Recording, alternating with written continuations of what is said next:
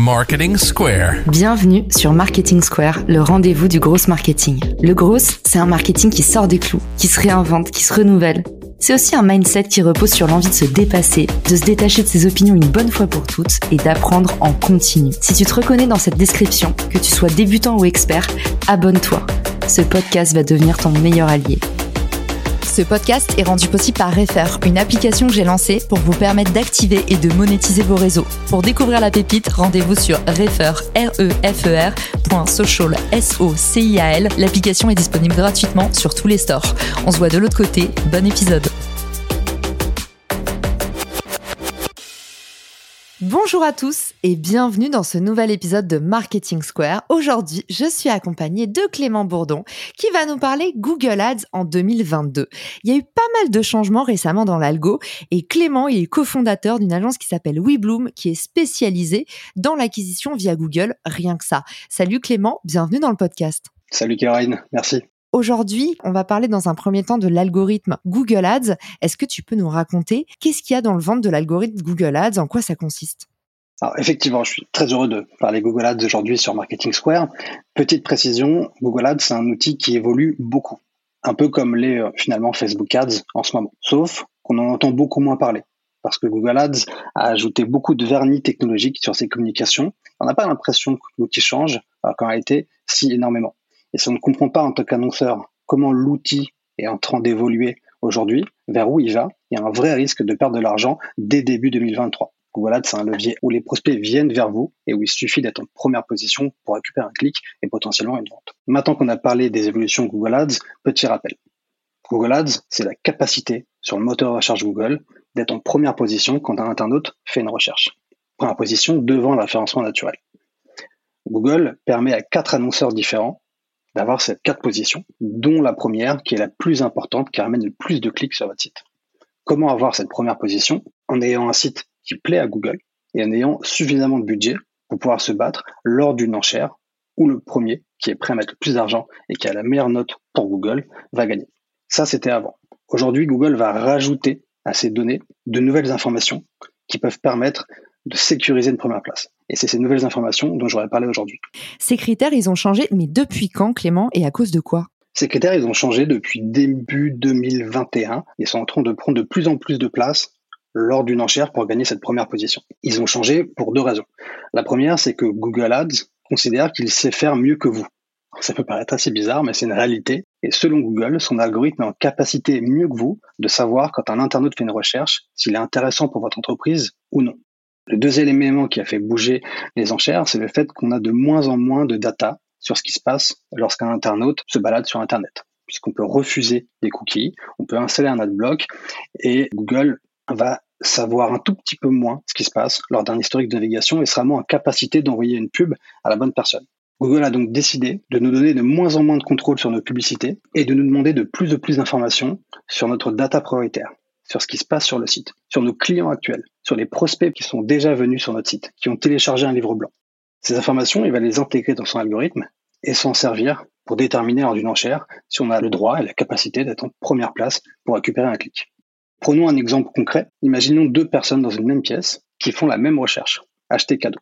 Si vous, annonceur, avez décidé de mettre un budget sur Google Ads pour être en première position sur cette recherche acheter cadeau, il risque de se passer deux choses. La première, c'est que la personne numéro 1 ne verra pas du tout votre annonce, même si vous avez le budget pour. Pourquoi elle ne verra pas votre annonce? Parce que Google, via son algorithme, a décidé que cette personne n'est pas apte à réaliser une conversion, parce qu'elle n'aura pas, dans les semaines précédentes, eu le bon historique de navigation. Elle n'aura pas euh, regardé d'autres sites concurrents. Elle n'aura pas payé en ligne depuis un certain temps. À l'inverse, la deuxième personne qui a fait exactement la même recherche, elle va voir l'annonce en première position parce que Google, via son historique, aura décidé qu'elle est beaucoup plus intéressante que vous. Si jamais on aide Google dans son algorithme via l'importation de listes clients, toutes les personnes qui ont déjà acheté chez vous, il pourra encore plus décider s'il est intéressante ou non, puisqu'elle ressemble ou non à vos anciens clients. Retenons donc ici un point, il faut absolument nourrir cet algorithme qui va bientôt tout décider à notre place. Quand je dis bientôt, on parle de 2023, 2024, où on n'aura peut-être plus la possibilité sur Google Ads d'acheter des mots-clés. C'est Google qui décidera notre place à partir d'une audience client qu'on leur a envoyée. C'est un peu comme un enfant, si tu veux, Caroline. Si tu lui donnes du fast-food, cet algorithme, il va mal grandir. Il va aller chercher des mauvaises personnes. Il va se battre au mauvais moment lorsqu'un internaute fait une recherche. Tu lui donnes de la data de qualité. Ça demande un peu de temps, évidemment, peut-être un peu d'argent. Il faut passer par un développeur ou une agence spécialisée. Quand on lui montre qui étaient nos anciens clients, il va être beaucoup plus pertinent et il va mieux grandir. C'est littéralement comme un enfant, un algorithme Google Ads. Donc on va progressivement apprendre à l'algorithme à être rentable et à cibler uniquement des personnes qui nous intéressent vraiment. Génial. Du coup, cet algorithme Google Ads, c'est un peu un enfant terrible pour euh, continuer ta métaphore, Clément, c'est-à-dire qu'on est sur une régie toute puissante qui se dit, bah en fait, moi, l'expérience client, elle est clé chez moi, donc perte de contrôle de la part des annonceurs. Alors, comment se mettre dans les bonnes grâces? Est-ce qu'il y a des choses tout simples qu'on peut faire dès maintenant pour se mettre dans les faveurs de l'algorithme?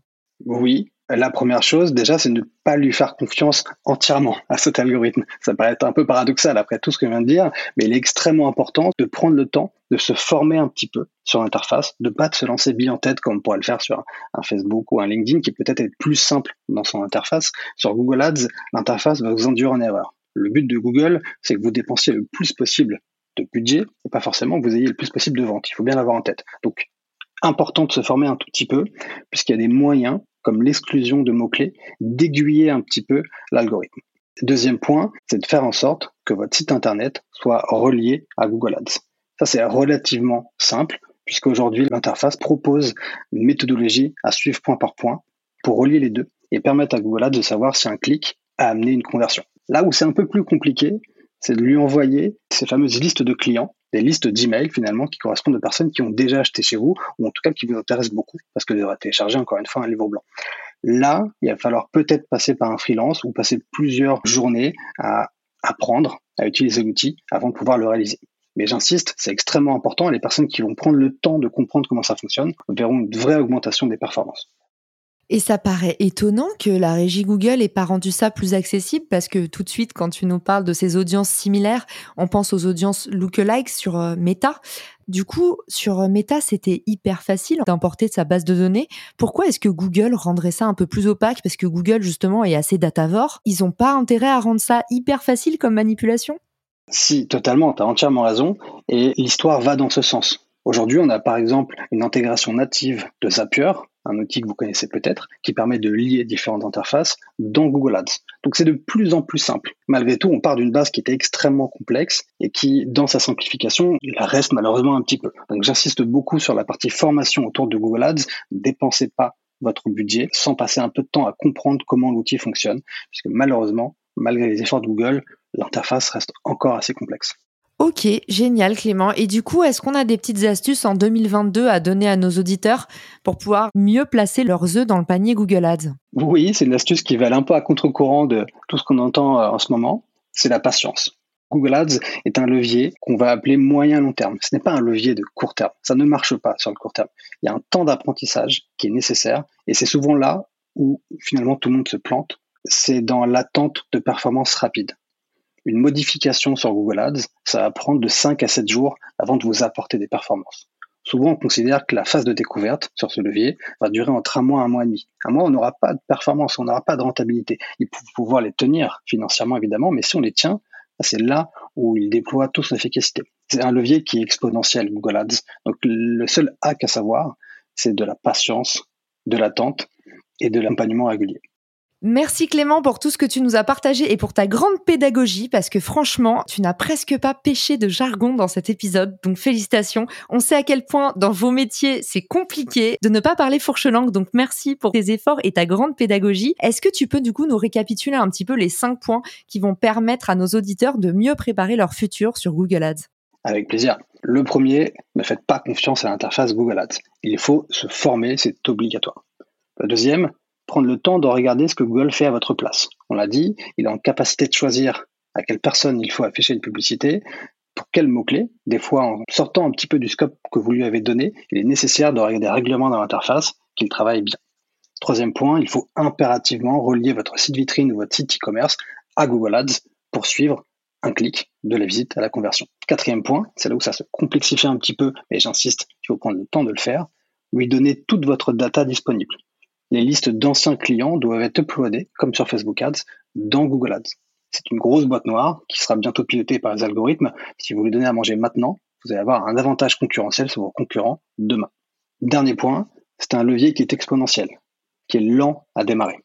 Pas de stress, ça ne marche pas au début. Il faut prendre le temps de comprendre, d'optimiser les choses et d'attendre au minimum trois semaines à mois avant de voir des performances arriver. Eh ben merci Clément, je pense que ça va redonner le goût à plein de personnes de se remettre les pieds à l'étrier. Dis-moi, tu nous as parlé de formation en SEO. Est-ce que toi, il y a une formation en particulier que tu nous recommandes pour qu'on puisse avoir un petit peu les bases? Comment est-ce qu'on peut se former? C'est quoi pour toi les meilleures bases? Deux bases, une gratuite, une payante. La gratuite, c'est YouTube. On a un nombre inimaginable de vidéos YouTube d'une demi-heure à une heure sur le sujet Google Ads de professionnels qui offrent du contenu et du bon contenu. N'hésitez pas à taper Google Ads tutoriel en anglais ou tutoriel en français. Énormément de contenus vont servir. Deuxième formation payante, qui n'est pas la mienne, mais qui est celle de Bruno Guyot, un des plus grands experts que je respecte beaucoup, qui va vous apporter énormément, mais qui sera payante. Génial. Eh ben, merci pour les recos. Moi, sur la partie SEO, je recommande vraiment la formation Ahref. J'en avais déjà parlé dans le podcast. C'est une des formations les plus complètes, les plus dingues et les plus vulgarisantes que j'ai eu l'occasion de suivre. Et puis, sur la partie SEA, moi, à l'époque, je m'étais pas mal formée sur les outils Google. Hein. Ils ont tout intérêt à ce que euh, on puisse avoir un petit peu les bases pour euh, débuter. Donc, n'hésitez pas à aller regarder du côté de la Google Academy aussi dans la partie euh, contenu gratuit. Merci Clément. On indiquera tout ça dans les ressources pour te retrouver toi pouvoir te suivre un petit peu, te poser des questions, se renseigner sur tes services. On peut échanger déjà avec ton acolyte François Dragon. Je l'avais reçu dans le podcast. Je vous remettrai l'épisode avec François dans les ressources. Et toi, c'est quoi le meilleur canal pour te joindre? Ça sera très simple. Tu le connais bien, Caroline. C'est LinkedIn. Je serai le plus réactif possible et inimaginable sur Clément Bourdon, mon profil LinkedIn possible et inimaginable. J'adore cette nouvelle expression. Merci Clément d'être venu dans le podcast nous secouer les puces. On a bien compris que cette année, des choses allaient changer sur Google Ads aussi, qu'il fallait mieux prendre le taureau par les cornes. Merci à tous pour votre écoute et à très vite dans le podcast. Ciao Si cet épisode te plaît, tu peux le partager en me taguant ou lui laisser 5 étoiles sur Apple Podcast. Marketing Square.